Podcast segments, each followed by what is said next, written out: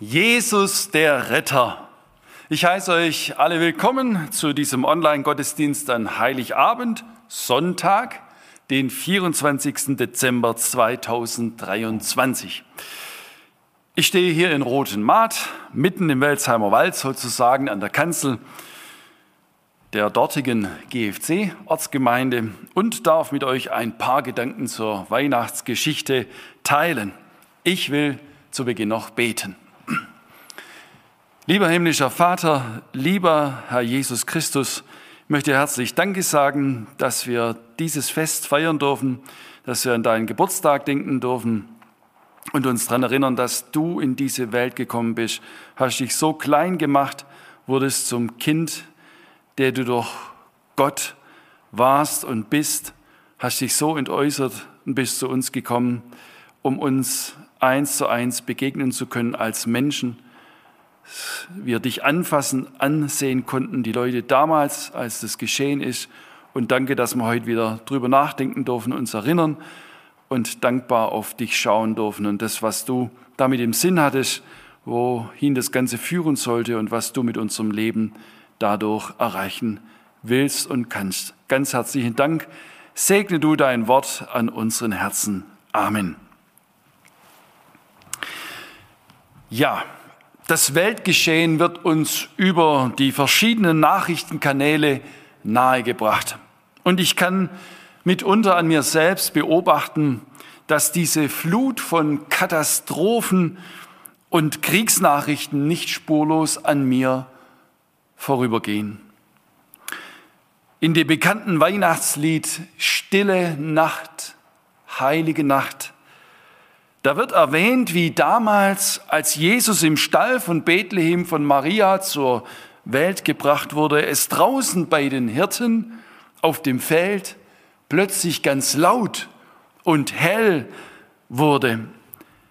Der Engelschar ihr Halleluja tönt laut von fern und von nah, so heißt es in einem Vers des Liedes. Und dann, Christ, der Retter ist da. Christ, der Retter ist da.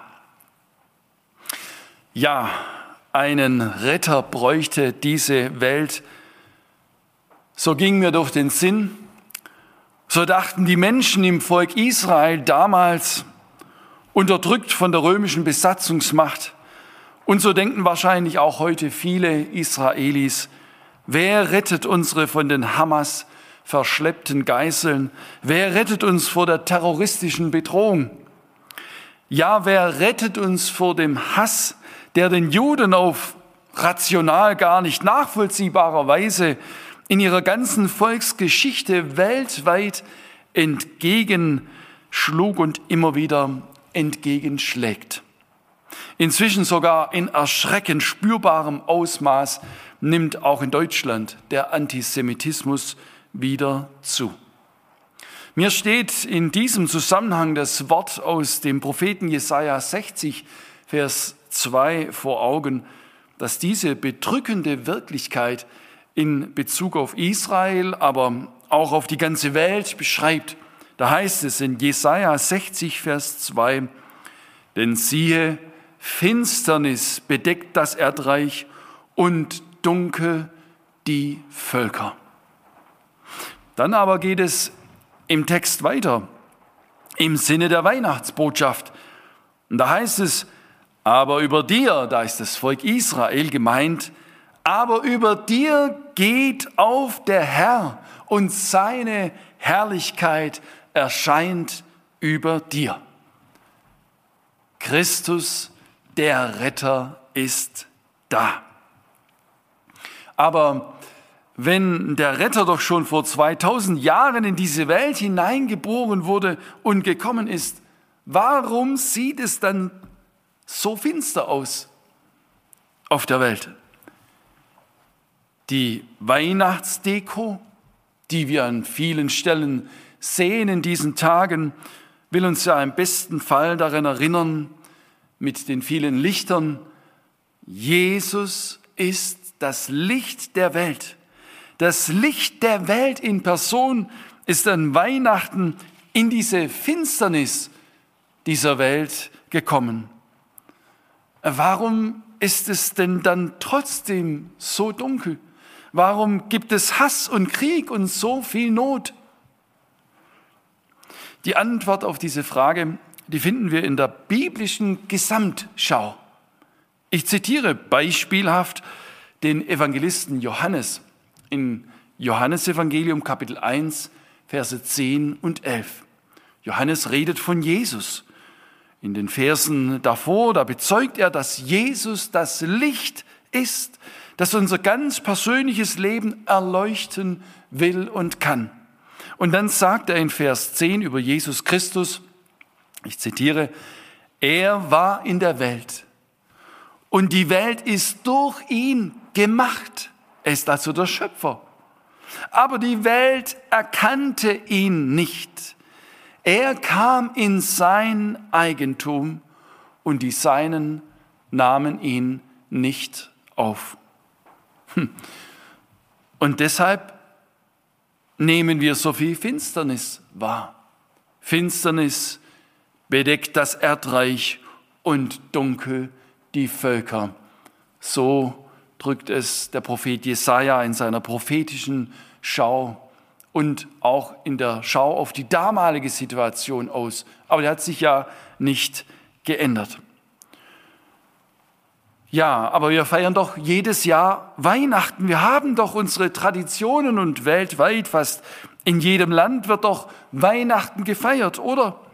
Da ist doch Jesus irgendwie präsent oder nicht?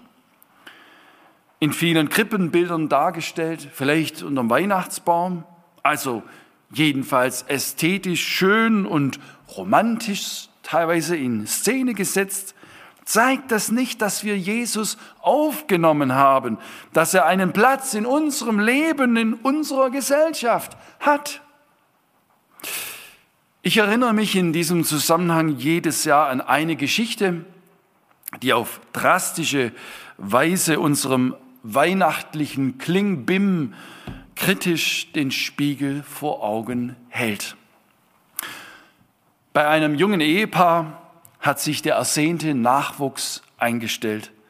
Die Freude ist groß über das neugeborene Kind und die Nachricht verbreitet sich schnell im Verwandtschafts- und Bekanntenkreis. Die Eltern Sie wollen das Ereignis gebührend feiern und laden zum Sektempfang ein. Es ist Winter und die Gäste treffen entsprechend dick angezogen im Eigenheim der glücklichen Eltern ein. Das Neugeborene liegt im Stubenwagen und schläft. Damit es nicht aufwacht vom zunehmenden Lärmpegel, wird es in den Nebenraum geschoben. Die Garderobe ist viel zu klein für die Mäntel und Jacken. Und so bekommt und so kommt es, dass ähm, einer der Gäste seinen Mantel über das Fußende des Stubenwagens legt. Einen weiteren Gast inspiriert diese Idee und tut es ihm gleich. Weitere Gäste kommen und ihnen ist nun gar nicht gegenwärtig, dass ähm, die Jackenablagefläche der Stubenwagen mit dem Säugling darin ist. So häuft sich ein richtiger Berg an Mänteln, Schals und Jacken auf. Die Glückwünsche werden dem Ehepaar überbracht, Geschenke werden überreicht, die Stimmung ist gut, der Sekt und Punsch erheitert die Gemüter, alles wunderbar scheinbar. Wie groß der Schreck, wie tief der Schock und Schmerz, als der jungen Mutter in den Sinn kommt, nach ihrem Kind zu schauen. Dieses ist unter den Jacken und Mänteln erstickt. So kommt es mir jedes Jahr in der Weihnachtszeit vor, wenn ich die Betriebsamkeit, den Weihnachtsrummel und Kommerz sehe, wenn ich beobachte, wie Leute sich den Kopf zerbrechen, mit welchem Geschenk man sich gegenseitig an Weihnachten überraschen und eine Freude machen könnte. Aber das eigentliche Geschenk von Weihnachten, das uns Gott in Jesus gemacht hat, geht völlig unter im Glitzern und in der Betriebsamkeit. Der Sinn von Weihnachten ist völlig überlagert und der Allgemeinheit verdeckt. Wenn man heute in der Fußgängerzone eine Umfrage machen würde, was der eigentliche Sinn von Weihnachten ist, dann käme bei den meisten Befragten alles Mögliche als Antwort nur nicht die biblische Weihnachtsgeschichte und die damit verbundene Weihnachtsfreude. Und ich möchte deshalb nun mit uns aus dem Lukas-Evangelium die Weihnachtsgeschichte lesen, anschließend mehrere Punkte herausgreifen. Es ist immer so in einer Predigt, man muss ja Schwerpunkte setzen und bei der jährlichen Weihnachtsgeschichte greife ich mir ganz bewusst immer wieder andere Aspekte heraus, auf die ich den Fokus richten möchte. Es sollen in dieser Predigt mindestens drei Punkte in den Blick kommen. Erstens, Jesus ist tatsächlich der Retter. Sein Name ist Programm. Jesus, dieser Name bedeutet so viel wie Gott rettet. Zweitens, wer seine Rettung erkennt, diese Art der Rettung und wovon er retten will, und wer diese Rettung erfährt, der erlebt große Freude. Also wer seine Rettung erkennt und erfährt, der erlebt große Freude als zweiter Punkt. Und drittens, lass dich auf Gottes Wort ein. Und das bedeutet auch so viel wie lass dich retten. Ich werde auch zu einigen Versen nur kurz etwas sagen, ohne viel Erklärung und Begründung, weil es sonst den zeitlichen Rahmen sprengen würde. Da möchte ich uns zum biblischen Prüfen und Nachdenken ermutigen. Wir lesen im Lukas-Evangelium Kapitel 2 ab Vers 8. Maria und Josef sind bereits in Bethlehem angekommen. Bethlehem ist aufgrund der Volkszählung völlig überfüllt. Sie finden keinen angemessenen Platz in der Unterkunft und es kommt jetzt die Zeit, dass Maria das Kind zur Welt bringen muss. Die Wehen setzen ein und sie muss das Jesuskind in ganz schwierigen Umständen zur Welt bringen. Kein angemessener Platz für Gott, der als Kind in diese Welt kommt. Aber ich stelle mir vor, dass letztlich, als die Geburt ohne Schaden an Kind und Mutter überstanden war, dass Maria und Josef zwar müde, erschöpft, aber auch überglücklich waren. Die stille Nacht, wie sie im zitierten Weihnachtslied bezeichnet wird, die blieb aber nicht lange still. Und davon lesen wir jetzt ab Vers 8 bis zunächst Vers 20. Lukas Evangelium Kapitel 2 ab Vers 8. Und es waren Hirten in derselben Gegend auf dem Felde bei den Hürden, die hüteten des Nachts ihre Herde. Und der Engel des Herrn trat zu ihnen, und die Klarheit des Herrn leuchtete um sie, und sie fürchteten sich sehr. Und der Engel sprach zu ihnen, fürchtet euch nicht. Siehe, ich verkündige euch große Freude, die allem Volk widerfahren wird. Denn euch ist heute der Heiland geboren. Heiland, auch wieder der Begriff der Retter, bedeutet so viel wie der Retter, der Heilbringer. Denn euch ist heute der Heiland geboren, welcher ist Christus, das ist der Herrschertitel, der Messias-Titel, der erwartete äh, in der ganzen Geschichte Israels im Alten Testament. Sie haben auf den Messias gewartet. Also, denn euch ist heute der Heiland geboren, welcher ist Christus der Herr in der Stadt Davids. Das ist Bethlehem. Und das habt zum Zeichen, ihr werdet finden, das Kind in Windeln gewickelt und in einer Krippe liegen. Und alsbald war da bei dem Engel die Menge der himmlischen Heerscharen, die lobten Gott und sprachen, Ehre sei Gott in der Höhe und Friede auf Erden bei den Menschen seines Wohlgefallens. Und als die Engel von ihnen gen Himmel fuhren, also wieder zurück in den Himmel gefahren sind, sprachen die Hirten untereinander, lasst uns nun gehen nach Bethlehem und die Geschichte sehen, die da geschehen ist, die uns der Herr kundgetan hat.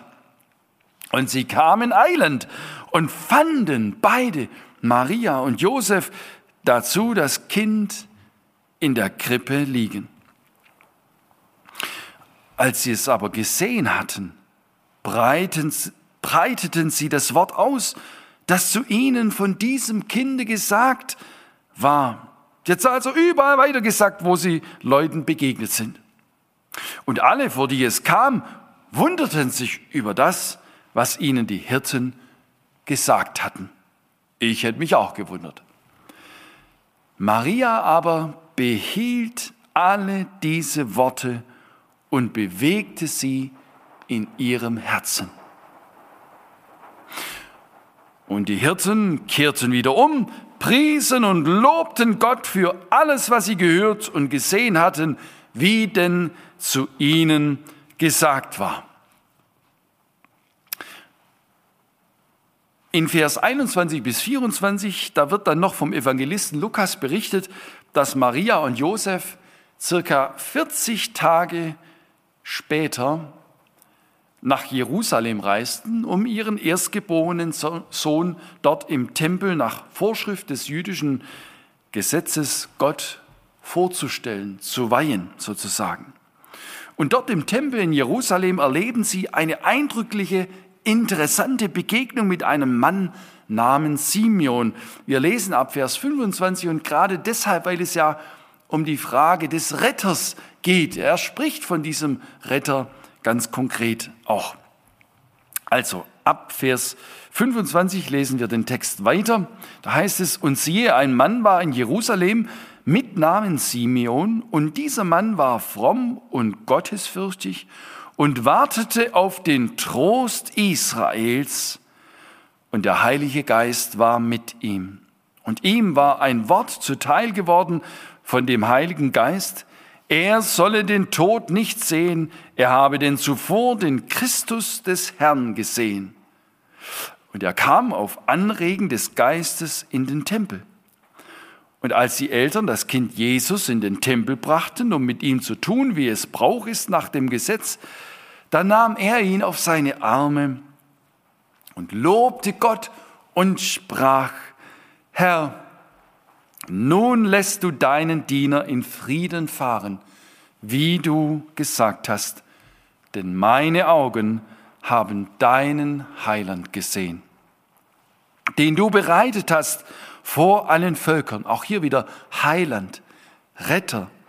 Meine Augen haben deinen Heiland gesehen, den du bereitet hast vor allen Völkern, ein Licht zu erleuchten die Heiden und zum Preis deines Volkes Israels. Und sein Vater und seine Mutter wunderten sich über das, was von ihm gesagt wurde. Und Simeon segnete sie und sprach zu Maria, seiner Mutter, siehe, dieser ist gesetzt zum Fall und zum Aufstehen für viele in Israel und zu einem Zeichen, dem widersprochen wird und auch durch deine Seele wird ein Schwert dringen, damit viele Herzengedanken offenbar werden. Soweit also der Bibeltext zur heutigen Predigt am heiligen Abend. Nun möchte ich gerne mit uns verschiedene Stationen in diesem Text durchgehen, an der einen und anderen Stelle bleiben wir länger stehen und an anderen, da gehen wir flotter voran. Zunächst einmal ab Vers 8 wird uns geschildert und beschrieben, wie da plötzlich der Engel des Herrn bei den Hirten auf dem Feld draußen in der Nacht auftritt. Und der Engel des Herrn trat zu ihnen, und die Klarheit des Herrn leuchtete um sie, und sie fürchteten sich sehr. Diese Hirten, das waren harte Kerle. Die waren es gewohnt, in freier Natur zu übernachten, bei ihren Herden draußen zu sein, ihre Schafe zu verteidigen gegen Wolf und Bär, so wie das in Deutschland jetzt mehr und mehr auch äh, gefordert sein wird, wie man den Eindruck hat. Und ja, sie waren aber ein verachteter Volksstand, eine verachtete Volksgruppe. Sie standen am Rand der Gesellschaft. Sie waren nicht einmal als Zeugen zugelassen vor Gericht. Und ausgerechnet bei diesen Typen draußen auf dem Feld, wo die Leute gar nicht gedacht haben, dass ähm, wenn Gott sich zeigt, irgendwie das in so einer Kulisse passieren könnte und bei solchen Leuten, genau da tritt der Engel des Herrn auf. Und es wird hell. Ich habe mir so Gedanken gemacht, wie war das wohl? Da heißt es, und die Klarheit des Herrn leuchtete um sie. Wow. Da blieb denen die Spucke weg. Ja, mehr noch. Sie fürchteten sich sehr. Aber eigentlich gab es doch da gar keinen Grund zur Furcht. Die Klarheit des Herrn, das muss doch etwas sehr Schönes, Faszinierendes gewesen sein, was sie da erlebt haben und was den Engel und auch die Schar der Engel, die dann plötzlich sichtbar wurden, was sie da umgeben hat. Ein ein faszinierendes, schönes Strahlen. Äh, keine Laser- und Lichtershow dieser Welt könnte damit mithalten und auch nicht der Weihnachtsschmuck, den wir mit allen Lichtern so ähm, sehen können in dieser Zeit. Aber was wir hier erkennen, ist etwas, was sich durch die ganze Bibel hindurchzieht, wo Menschen etwas von der himmlischen Wirklichkeit, Herrlichkeit, der Lichtsherrlichkeit, der Klarheit Gottes erkennen, wo Gott aus seiner Verborgenheit heraustritt und sichtbar wird in dieser Welt, wo Menschen ihm und seine Herrlichkeit begegnen, da geschehen zwei Dinge. Und in der Theologie nennt man das im Fachbegriff her das Mysterium Tremendum, das Geheimnis der Erschütterung. Menschen sind erschüttert und Furcht ergreift sie. Und zugleich das Geheimnis der Faszination. Mysterium fascinosum. Immer wo Menschen dem, der göttlichen, der himmlischen Welt begegnen, in ihrer Reinheit, Schönheit, Herrlichkeit, sagt die Bibel ganz oft dazu. Und hier Klarheit.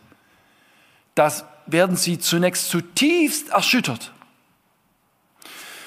Und ich will diesen Punkt auf diese Weise zum Abschluss bringen mit einer Aussage, wo ich ermutigen möchte, auch zu prüfen. Das finden wir immer wieder in der Bibel, im Alten Testament, wo Mose eine Gottesbegegnung hat, in Jesaja 6, wo der Prophet Jesaja eine Gottesbegegnung hat, etwas jedenfalls von der Herrlichkeit Gottes sieht.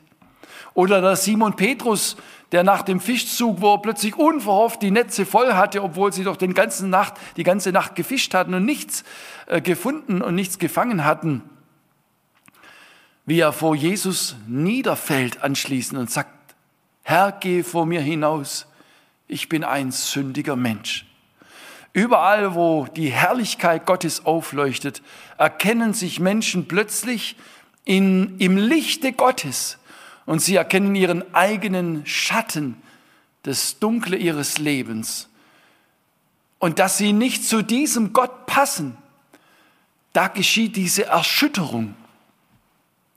Und ich möchte es so sagen, wenn du diese Erschütterung nie in deinem Leben gehabt hast, wenn du nicht niemals erschrocken bist vor dir selbst, auch vor dem Schatten, vor dem Dunkeln in deinem Leben, dann hast du von Gott nichts verstanden. Ich habe längst auch nicht alles von Gott verstanden. Es geht auch nicht darum, dass wir ihn in Perfektion erkennen müssen.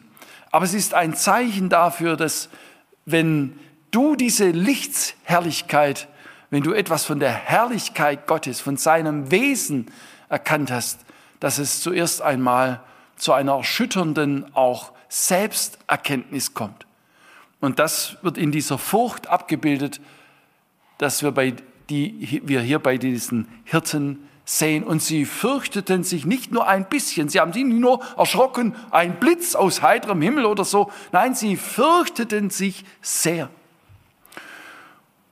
Und was wir in der Bibel auch erkennen können, in solchen Situationen, wo Gott sich in besonderer Weise Menschen offenbart und dann diese Erschütterung da ist, da kommt seine Ermutigung, fürchte dich nicht oder fürchtet euch nicht. Und nur da kann dieses fürchte dich nicht auch hineintreffen. Kann dieses fürchte dich nicht bei uns ankommen als frohe Botschaft. Das ist eine Grundbeobachtung. Wir sehen es hier bei den Engeln. Schön, der Engel sagt ihnen, fürchtet euch nicht. Siehe, ich verkündige euch große Freude große Freude. Tatsächlich, darum geht's. Um eine große Freude. Und wenn du dich nach dieser großen Freude, nach Freude in deinem Leben überhaupt sehnst, dann geht es um die Begegnung mit Jesus, um die Begegnung mit der frohen Botschaft, mit dem Evangelium von Jesus Christus. Frohe Botschaft will erfreuen, will Freude ins Leben bringen tatsächlich aber der Weg zu dieser Freude führt über diese erschütternde Selbsterkenntnis in der Gottesbegegnung. Und dann erst kann das Fürchte dich nicht in diesem Sinne, wie es dann auch Freude bei dir auslöst, siehe, ich verkündige euch große Freude, erst bei dir ankommen. Ich verkündige euch, euch, den Hirten, denen, die am Rande stehen, euch zuerst sozusagen, euch verkündige ich große Freude. Ein weiteres Prinzip kommt hier zum Vorschein. Gott offenbart sich nicht den Großen, die von sich überzeugt sind und die dieser Welt etwas gelten. Im ersten Korintherbrief erinnert der Apostel Paulus die Korinther daran, achtet doch mal drauf, auf eure Berufung wie setzt sich denn die Gemeinde bei euch zusammen? Das sind nicht die großen, bedeutenden Personen in der Gesellschaft. Es ist das Verachtete, das Unscheinbare oft, was, denn was nichts gilt vor der Welt, das erwählt Gott. Oder an anderer Stelle heißt es, dem Demütigen schenkt Gott Gnade. Und deshalb, wo wir noch so überzeugt von uns und unserer Rechtschaffenheit unterwegs sind im Leben, ist uns das, was wir als Weihnachtsbotschaft und Weihnachtsfreude, als diese große Freude, die den Hirten hier vom Engel angekündigt wird, ist uns diese Freude verschlossen. Wir können nichts damit anfangen. Deshalb geht es nachzudenken, wie sieht Gott eigentlich mich? Und wenn wir das wissen wollen, dann müssen wir die Bibel lesen. Nicht die Zeitung und nicht die Medien, nein, wir müssen den biblischen Maßstab anschauen und dann werden wir plötzlich feststellen, oh, ich bin ja gar nicht so, wie ich immer gedacht habe, ich bin ganz okay. Ne, wenn nur alle so wären wie ich, dann gäbe es keine Probleme in der Welt. Nein, dann kommt diese gesunde biblische auch Selbsterkenntnis im Lichte Gottes. Also, euch ist heute der Heiland geboren. Selig sind, die da geistlich arm sind, heißt es an anderer Stelle. Das meint genau, von Glück können die sagen, die, die erkennen, dass sie vor Gott nichts, aber auch gar nichts vorzuweisen haben. Das sagt Jesus am Anfang der Bergpredigt dann einmal. Denen wird die frohe Botschaft wirklich zur frohen Botschaft. Euch ist heute der Heiland geboren, der Retter, der uns rettet. Euch ist heute der Heiland geboren. Ja, nicht nur den Hirten, sondern wir werden sehen im weiteren Verlauf des Textes, diese Botschaft sollte in die ganze Welt hinausgetragen werden. Jesus Christus, der Retter, ist da. Und wer den Namen des Herrn anrufen wird, der soll errettet werden. So kann es der Apostel Paulus dann im Römerbrief Kapitel 10 auch sagen. Gerettet. Wovon denn gerettet? Wir Menschen sind allgemein so orientiert, dass wir Rettung so verstehen, herausgerettet aus einer bedrohlichen Situation, Befreiung und Heilung von Krankheit beispielsweise, Befreiung aus, aus Mobbing und schwierigen Lebensumständen. Aber ich bringe es gerne so auf den Punkt, was wir in der Bibel als eine klare Linie vom Evangelium her erkennen können.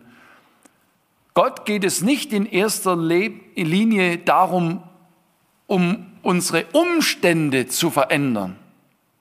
Das sehen wir oft als das Problem. Die Umstände sind so schwierig sondern er will unseren Zustand verändern.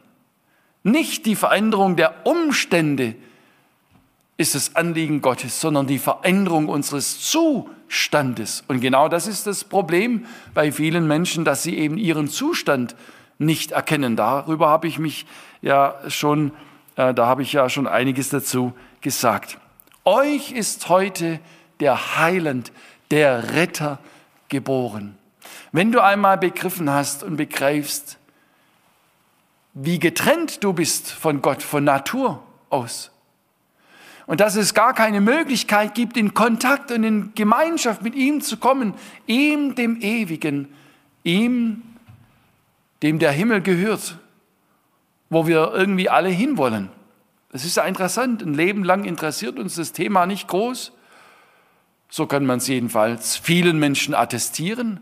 Und wenn sie dann auf dem Sterbebett liegen, dann soll es selbstverständlich sein, dass sie in den Himmel kommen. Aber da ist Gott und da ist der, mit dem sie ihr Leben lang nichts zu tun haben wollten. Das geht doch nicht, das kann doch gar nicht passen. Also, wenn du zu ihm kommen willst, dann erkennst du erst einmal, dass du gar nicht zu ihm passt. Da habe ich schon manches gesagt. Aber dann geht es um die Frage, ja, ist das nun einfach so und bleibt das so?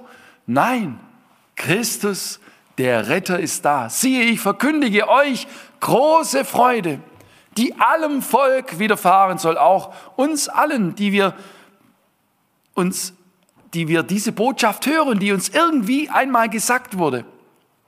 Alle will Gott retten, will er erreichen mit der Rettungsbotschaft von Jesus. Und diese Rettungsbotschaft von Jesus, die beginnt mit den prophetischen Aussagen im Alten Testament, wo der Retter angekündigt wurde.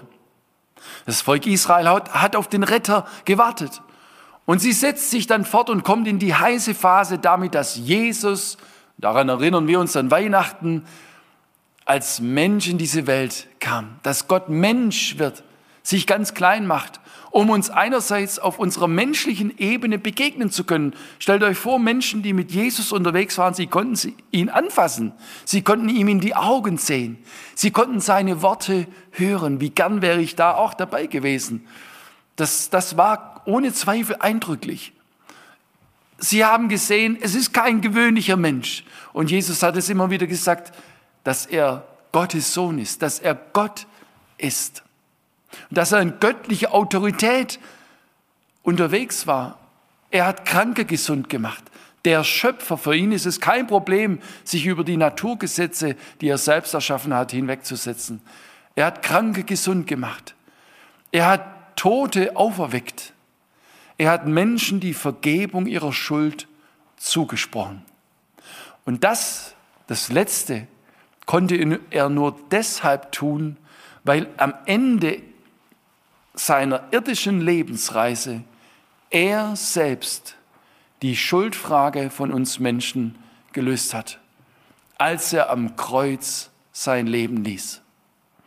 Was für die Jünger, die Schüler von Jesus wie eine Katastrophe aussah. Jetzt haben sie unseren Messias gekreuzigt, das geht doch nicht.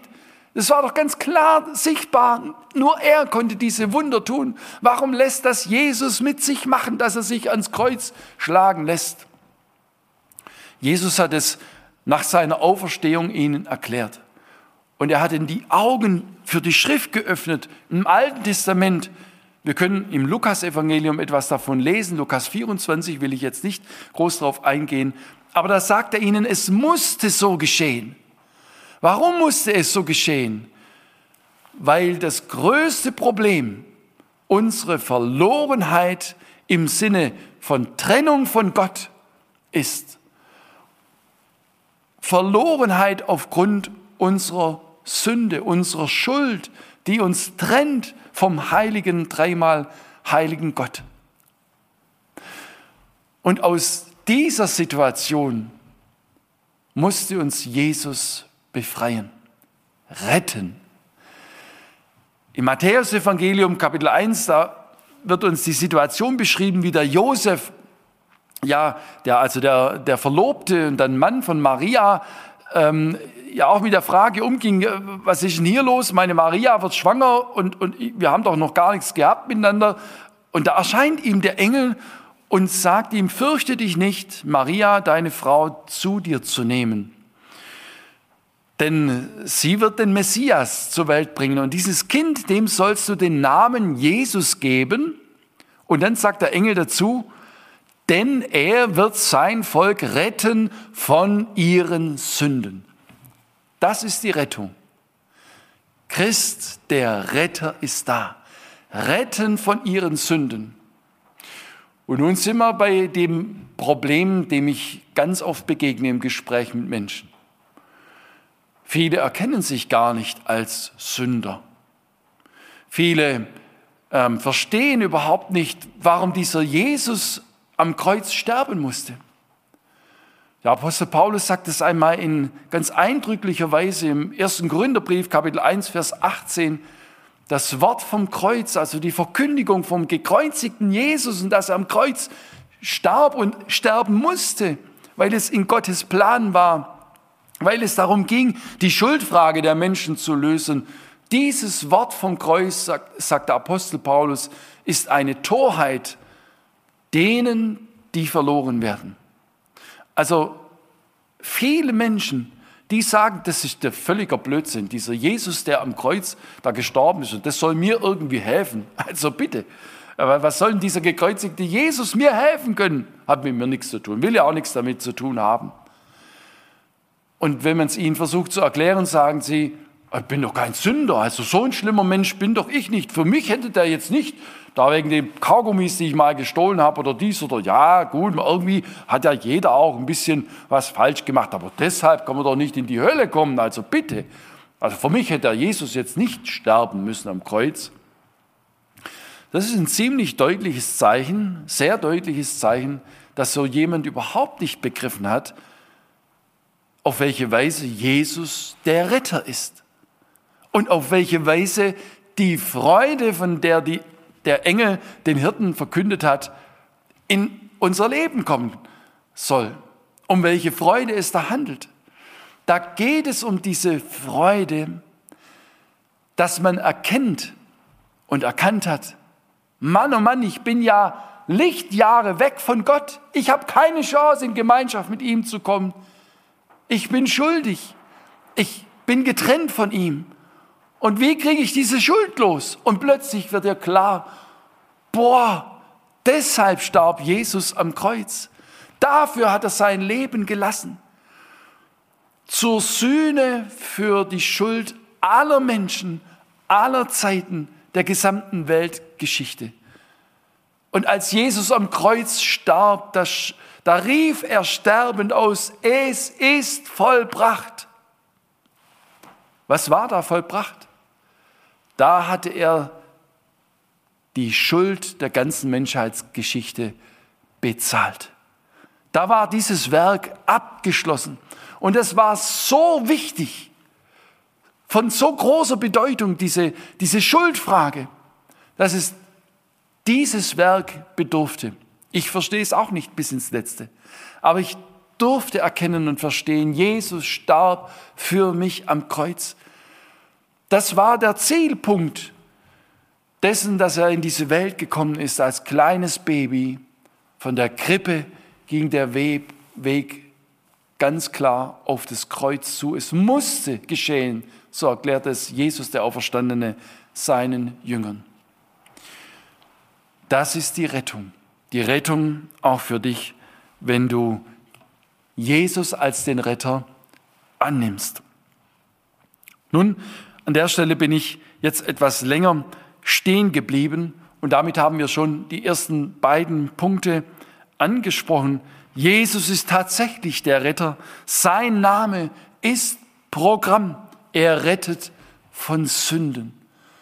Und wenn du deine Schuld vergeben bekommen hast, wenn du dieses Geschenk der Vergebung angenommen hast, indem du dich ganz persönlich an Jesus wendest und ihm sagst, Jesus, ich habe verstanden, was du am Kreuz getan hast und ich, ich bring dir meine Schuld und mein Leben, ich will dir gehören, ich will an dich glauben, ich will das in Anspruch nehmen, was du für mich getan hast, dann verspricht die Bibel, wer den Namen des Herrn anrufen wird, der soll errettet werden. In diesem Zusammenhang ist das so gemeint. Und dann kann das Leben losgehen. Wer seine Rettung erkennt, also der zweite Punkt, und erfährt, der erlebt große Freude darin, dass du jetzt damit rechnen darfst und davon ausgehen darfst und Danke dafür sagen, wow, ich bin jetzt nicht mehr in Trennung von Gott, sondern ich bin sein Kind bin angenommen. Gott sieht mich so an, als ob ich nie eine Sünde getan hätte. Das ist ein juristischer Sachverhalt, aber wunderbar. Freispruch. Der Himmel geht für dich auf. Und wenn du auf dem Sterbebett liegst, musst du dich nicht mehr fürchten, sondern weißt, Jesus hat für mich bezahlt. Alles ist gut. Nicht, weil ich gut war. Nein, ich, ich habe sündig gelebt. Ich war ein Sünder. Aber er hat mir meine Schuld vergeben Jesus, der Retter, ist da. Er ist auch heute für dich da. Und du darfst ihn anrufen.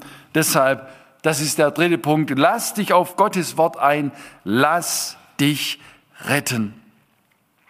Vers 11 lesen wir, wie der Engel den Hirten sagt, euch ist heute der Heiland geboren. Jesus, Gott rettet.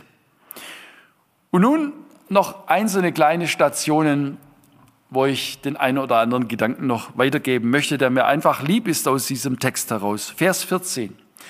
Der Engelchor, wie wir sagen, wir wissen nicht, ob sie gesungen haben, aber sie haben das gesagt. Sie lobten Gott und sprachen, Ehre sei Gott in der Höhe und Friede auf Erden bei den Menschen seines Wohlgefallens.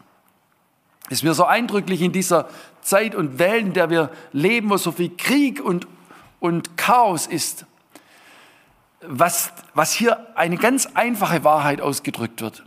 Das, was wir im Großen und Ganzen als Krieg und Unversöhnlichkeit erleben, das findet im Kleinen und beispielhaft in unserem Leben, in unserem ganz persönlichen Leben statt.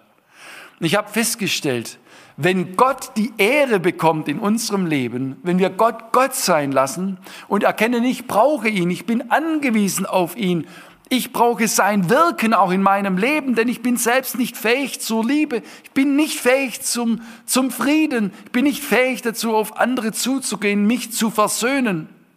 Von Herzen. Das, das kann ich gar nicht. Sondern wenn ich mich an ihn wende und sage, du kannst es, Herr. Ich brauche dich. Ich wende mich an dich. In jeder Situation brauche ich dich. Jesus sagt es einmal so, so vollzieht sich Christsein. Er sagt, ich bin der Weinstock, ihr seid die Reben und ohne mich könnt ihr nichts tun. Christsein bedeutet dann nicht, ich beweise jetzt Gott, dass ich ein ganz neuer und besserer bin, sondern Christsein bedeutet, mit Jesus, dem Auferstandenen, verbunden zu sein und ihn als den Wirkenden in meinem Leben zu erleben.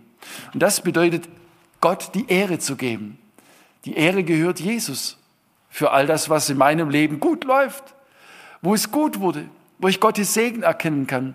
Aber auch, wo ich mich richtig verhalten habe, kann ich mir nicht selbst auf die Schulter klopfen und sagen, wenn einer sagt, hey, du hast dich da so vorbildlich verhalten in dieser und jenen Situation, dann muss ich eigentlich korrekterweise sagen, an mir kann es nicht liegen. Das muss an Jesus liegen. Also wenn es echt war. Wir können ja vieles spielen, das sind tolle Schauspieler. Aber wenn es echt ist und sein soll, was aus unserem Leben an Verhalten ähm, zutage tritt, dann muss es von Jesus herkommen. Wenn Gott die Ehre bekommt in unserem Leben, dann ist Friede auf Erden möglich. Und wenn wir die Sache umdrehen, dann ist so, wenn der Mensch die Ehre bekommt, dann herrscht Unfrieden.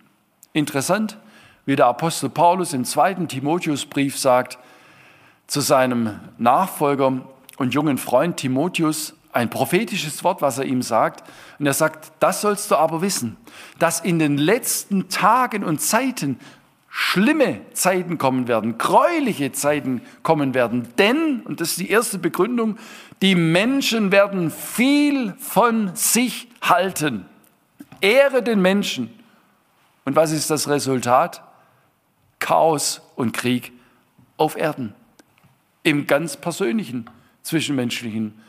Aber das ist sozusagen der Modellfall für das, was wir im ganz Großen sehen, wo keiner nachgibt, wo wo niemand fähig ist zum Frieden. Ehre sei Gott. Wenn Gott die Ehre in deinem Leben bekommt, dann wird das dein Nachbar merken. Dann wird das deine Umgebung merken. Ein alter Bauer hat mal gesagt, dann merken das sogar die Kühe im Stall. Also, so ist das. Jesus verändert das Leben. Ehre sei Gott. Das, dieses Prinzip drücken die, die Engel hier schön aus. Und jetzt weiter, Vers 15. Die Hirten, sie gehen und sie, sie, sie sagen, lasst uns nun gehen und sehen, was uns der Herr verkündigt hat. Sie gehen. Ich möchte, das ist für mich so ein Hinweis für die Zweifelnden und die Fragenden und die über Jesus philosophisch nachdenken und dich den Kopf zerbrechen und Bücher lesen und dies und jenes. Ich will dir sagen, geh hin wenn dir jemand von Jesus gesagt hat und du sagst also irgendwie, da kann, kann ich nichts anfangen mit diesem Jesus, dann sage ich dir, geh direkt zu Jesus selber hin. Komm ins Gespräch mit ihm. Da gibt es eine bekannte Geschichte im Johannesevangelium, Kapitel 1, Vers 46. Da kommt der Andreas zum Nathanael. Beide wurden Jünger von Jesus, aber da sagt der Andreas, hey, wir haben den gefunden, von dem die Propheten sagen, der Messias. Und der Nathanael sagt, ach du liebe Zeit, was kann aus Nazareth schon Gutes kommen? Und dann sagte Andreas ihm etwas, komm und sieh. Komm, begegne Jesus. Schau ihn dir genau an, hör ihm zu, dann wirst du es selber wissen. Und Andreas äh, hat den Nathanael zu Jesus geführt. Nathanael wurde ein Jünger von Jesus. Ich will das sagen, philosophier nicht über Jesus, denk nicht irgendwie theoretisch über ihn nach, sondern komm mit ihm ins Gespräch, lerne ihn kennen. Sprich ihn an. Du kannst sagen, Jesus, ich habe von dir gehört. Und wenn ich jetzt gerade mit der Wand rede, dann macht es der Wand ja auch nichts aus. Aber wenn es dich gibt, ich will dich kennenlernen. Und Jesus verspricht, wer zu mir kommt, den werde ich nicht hinausstoßen. Also mach's wie die Hirten, lasst uns nun gehen und sehen. Und, und dann haben sie was erlebt. Sie sind, sie haben gesehen, das ist wahr, was der Engel ihnen gesagt hat. Sie haben den Messias, den Heiland gesehen. Und dann breiten sie das Wort aus. Also wunder dich nicht, wenn du Leuten begegnest, die einfach begeistert sind von Jesus, die wollen dir von ihm weitersagen. Das haben die Hirten auch gemacht. Ja, in ihrem Kontext, wie das eben ihnen jetzt auch begrenzt klar war, was da jetzt passiert ist. Aber sie haben das Wort ausgebreitet. Und wir lesen in der Apostelgeschichte, wie das mit den ersten Christen war. Äh, der Petrus, der hat da auch äh, im jüdischen Kontext von Jesus geredet. Jesus ist der Messias. Und da haben die, die religiöse Obrigkeit gesagt, jetzt halt mal die Klappe, wir wollen nicht, dass ihr von diesem Jesus redet.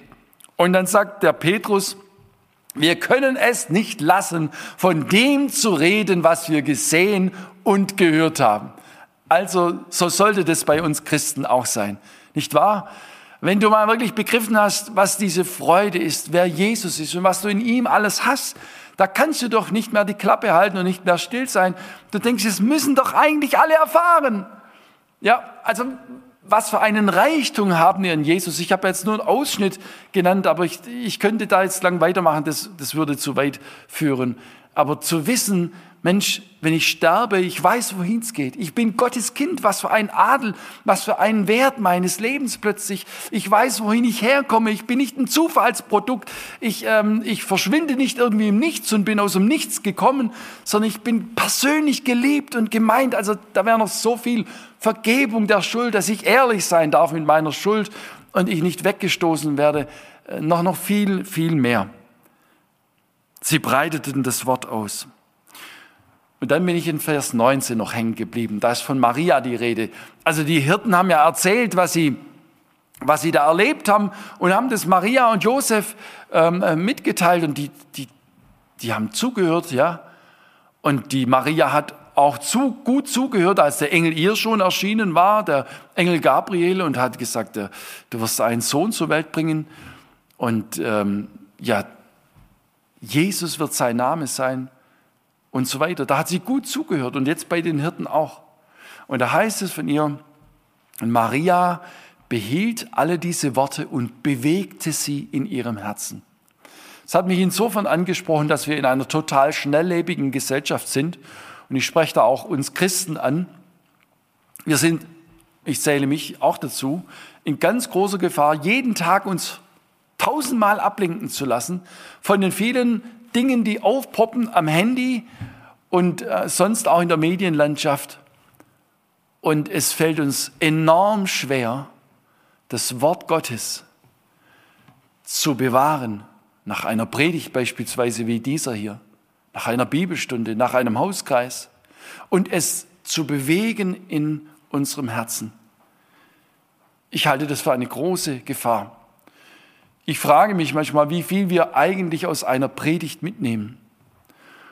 Und da gibt es ja Studien dazu, wie man sich selbst auch helfen kann, mehr mitzunehmen, nicht zu vergessen, mitzuschreiben beispielsweise, Notizen machen, aber dann auch nochmal drüber nachdenken. Vielleicht das zum Thema im Hauskreis zu machen oder zum Gespräch in der Familie, was man gehört hat. Dann vertieft sich das. Dann kann es auch zur Substanz im Leben werden. Maria behielt alle diese Worte und bewegte sie in ihrem Herzen. So konnte sie dann auch mit den Dingen, die dann weiterhin geschahen, viel besser umgehen. Und wie gut, wenn wir auf Gottes Wort hören und auch hörfähig sind, dass die vielen Eindrücke um uns herum nicht das Wort Gottes ähm, völlig mundtot machen in unserem Leben. Nein, es ist wichtig, in dem Gewirr dieser Zeit Gottes Wort zu hören und zu bewahren, damit wir auf Kurs bleiben.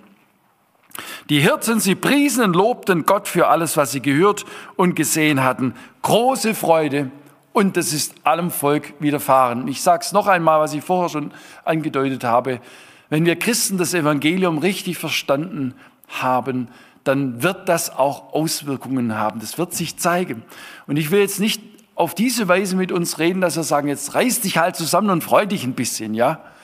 Sondern ich will dich ermuntern, studier das Wort Gottes und mit der betenden Frage im Herzen, Herr, wie kann ich froh werden an deinem Evangelium? Was stimmt in meinem Leben oder in meinem Verständnis von deiner Botschaft? Von dem, was ich in deinem Wort lese, was stimmt da nicht, dass ich diese Freude nicht erkenne? Jedem Fall frohe Botschaft, will Menschen froh machen, Evangelium. Und wenn das in deinem Leben nicht der Fall ist und du als Christ so kopfhängend durch, den, durch die Gegend gehst, dann hast du etwas noch nicht richtig begriffen. Und dann heißt nicht, reiß dich zusammen und freu dich, sondern entdecke die Freudenbotschaft. Dann nimm auch mal das persönliche seelsorgerliche Gespräch in Anspruch. Lass dir helfen. Nun habe ich ja den zweiten Abschnitt auch noch verlesen und da noch einzelne Gedanken dazu, weil äh, sie so hochaktuell auch sind. Auch da geht es um den Retter. Ähm, aber interessant ist, was der Simeon, der Jesus, das kleine Kind auf den Arm nimmt, dort sagt. Zum einen sagt er Vers 29, nun, Herr, kann ich in Frieden sterben, denn meine Augen haben den Heiland gesehen. Das habe ich ja vorher in dem, was ich entfaltet habe, schon, ähm, auch schon aufgegriffen, diese Situation. Wenn wir ans Sterben denken, wenn es ums ewige Leben geht, ist die Aussage von Simon sehr, sehr schön passend dazu.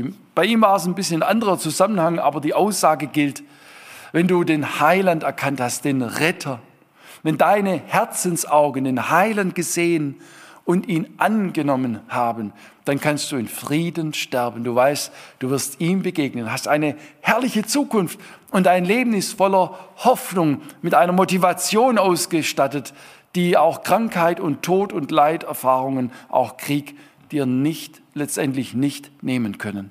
Auch ganz wichtig, dass wir das im Auge behalten im Zeitgeschehen. Ja, dann sagt Simeon, er ist bereitet, dieser Messias, der Heiland, bereitet vor allen Völkern. Das bedeutet so viel, dass Jesus die Botschaft von ihm in die ganze Welt hinausgetragen werden soll. Und wäre das nicht geschehen, würde ich hier heute auch nicht stehen, denn irgendwann ist das Evangelium nach Europa gekommen und hat auch mich erreicht. Zuerst mal äh, Menschen in meinem Umfeld und dann wurde mir Jesus nahegebracht. Ich durfte ihn als Retter annehmen. Und es soll noch weitergehen. Und äh, die Bibel sagt, das Evangelium, die Botschaft von Jesus soll in die letzten Ecken der Erde getragen werden dann wird Jesus wiederkommen. Dann in Vers 32, auch weil es so aktuell ist, zum Preis deines Volkes Israel. Ich will so sagen, jeder, der sich Christ oder christlich nennt und verachtet Israel, der verkennt, dass Jesus Christus als Jude in das Volk der Juden hineingeboren wurde. Er verkennt, dass das Heil von den Juden kommt, wie Jesus selbst einmal im Johannes 4, Vers 22 sagt. Ein ganz brisantes Thema, aber wenn wir uns Christen nennen, glauben wir an Jesus, den Christus. Und dieser Jesus war Jude, hat in jüdischem Lande gelebt.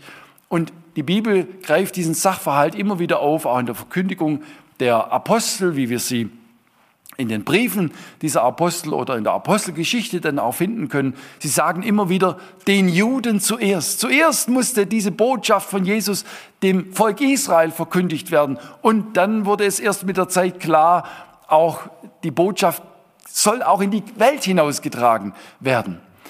Ähm, ja, und da heißt es eben, Vers 32 noch, ein Licht, die Heiden zu erleuchten, habe ich ja schon ähm, angesprochen. So, so ist das so bin ja ich auch zu dieser Erleuchtung gekommen. Jesus, das Licht, ist in mein Leben eingezogen und es soll weitergetragen werden.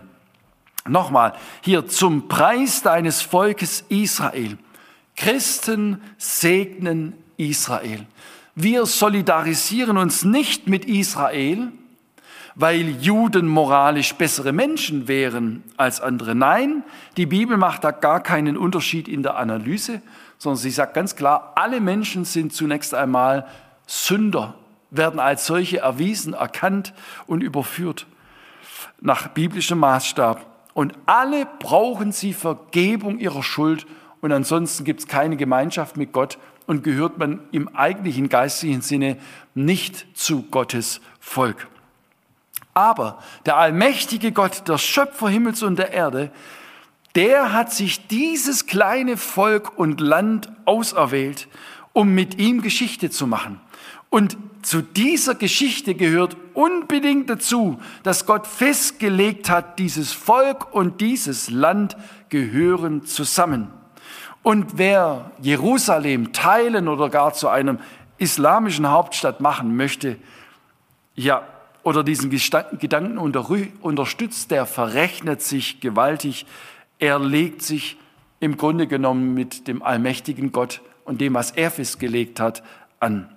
Ja, der Gott Israels, der Gott Abrahams, Isaaks und Jakobs, wie die Bibel sich ausdrückt, hat es immer wieder in der Geschichte zugelassen und sogar manchmal herbeigeführt, dass feindliche Völker sein Volk bedrängt, sogar besiegt und aus ihrem Land vertrieben haben.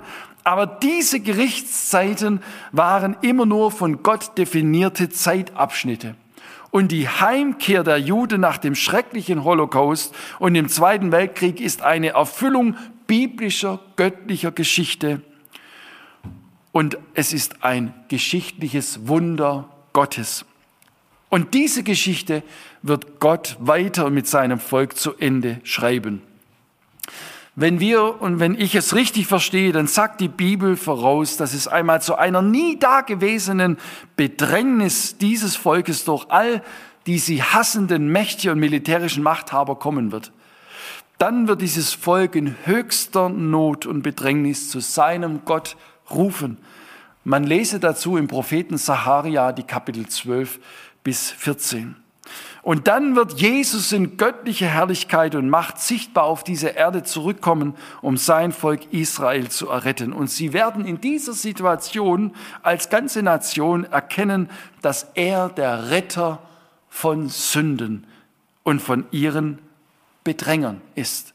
Dann wird es zu einer nationalen Bekehrung kommen wenn sie erkennen, was geschah vor 2000 Jahren, als Jesus gekreuzigt wurde. Die Bibel sagt an der Stelle im Saharia, dann werden sie um ihn weinen wie um ein einziges Kind.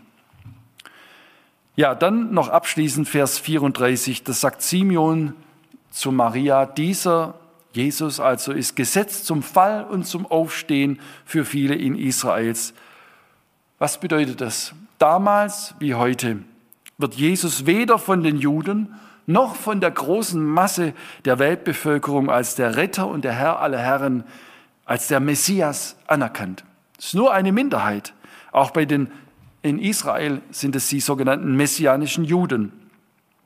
So ist es weltweit betrachtet, ähm, auch auf den Rest der Menschheit äh, bezogen genauso. Und was ist nun? Wer Jesus ablehnt, der verpasst seine Rettung und er verkennt den Retter. Aber diejenigen, die sich das Weltbild, das Menschenbild und Gottesbild von der Bibel her vermitteln lassen, diejenigen, die erkennen, dass wir nicht einfach alle in den Himmel kommen, sondern dass wir Vergebung brauchen unserer Schuld, um mit dem reinen, heiligen Gott in Gemeinschaft kommen zu können, damit der Himmel uns offen steht, dafür brauchen wir Vergebung. Diejenigen, die verstehen und anerkennen, dass sie Vergebung für ihr Leben benötigen, die können mit dem gekreuzigten Jesus etwas anfangen. Für die ist es keine Torheit, wie ich schon zitiert habe, den Apostel Paulus. Und dieses Kreuzesgeschehen, das wird im letzten verlesenen Vers von dem Simeon noch angesprochen. Er sagt zu Maria, und auch durch deine Seele wird ein Schwert dringen, damit vieler Menschen Gedanken offenbar werden. Als Maria gesehen hat und sehen musste, wie Jesus gekreuzigt wurde, was muss das für ein Schmerz für ihr Mutterherz gewesen sein? Unvorstellbar. Aber dieser Schmerz wurde geheilt denn sie durfte ihn als den Auferstandenen wieder sehen und verstehen, das ist der Heilsplan und Rettungsplan Gottes.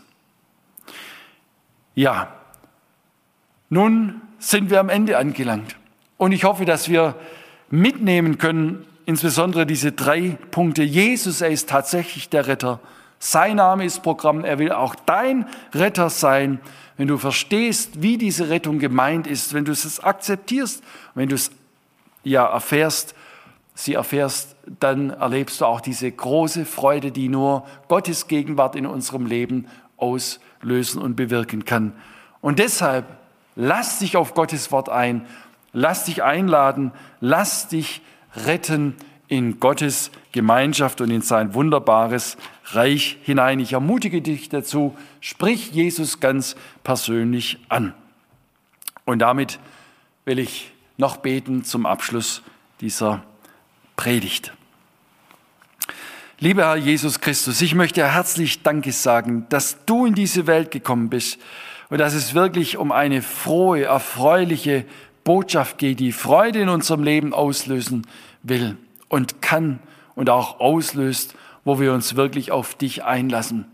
Ich möchte herzlich Danke sagen, dass du die Schuld am Kreuz bezahlt hast, dass du nicht nur als Mensch, als kleines Baby gekommen bist, sondern dass wir ja in deiner Gestalt, in der Begegnung mit dir die Herrlichkeit, das Wesen Gottes sehen konnten, aber insbesondere darin, dass du deine Liebe unter Beweis gestellt hast und bist für die Schuld von uns Menschen ans Kreuz gegangen, hast das mit dir machen lassen, damit wir frei ausgehen können. Du als der Reine hast die ganze Unreinheit und Sünde auf dich geladen und an dir richten lassen. Vielen, vielen Dank dafür. Und jetzt bitte ich dich, Herr, dass diese frohe Botschaft auch an diesem heiligen Abend und in diesen Tagen unser Herz erreicht. Ich bitte dich, dass du an Menschenherzen wirkst und sie sich retten lassen, wenn sie erkennen, ja, ich brauche Vergebung und sie deinen Namen anrufen. Danke, dass du versprichst, dass du reich bist für alle, die dich anrufen, dass du niemanden wegstößt. Vielen Dank. Schenk du uns die wahre Weihnachtsfreude, wo wir sie noch nicht erlebt haben.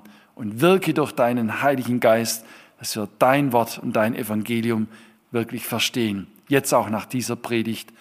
Amen.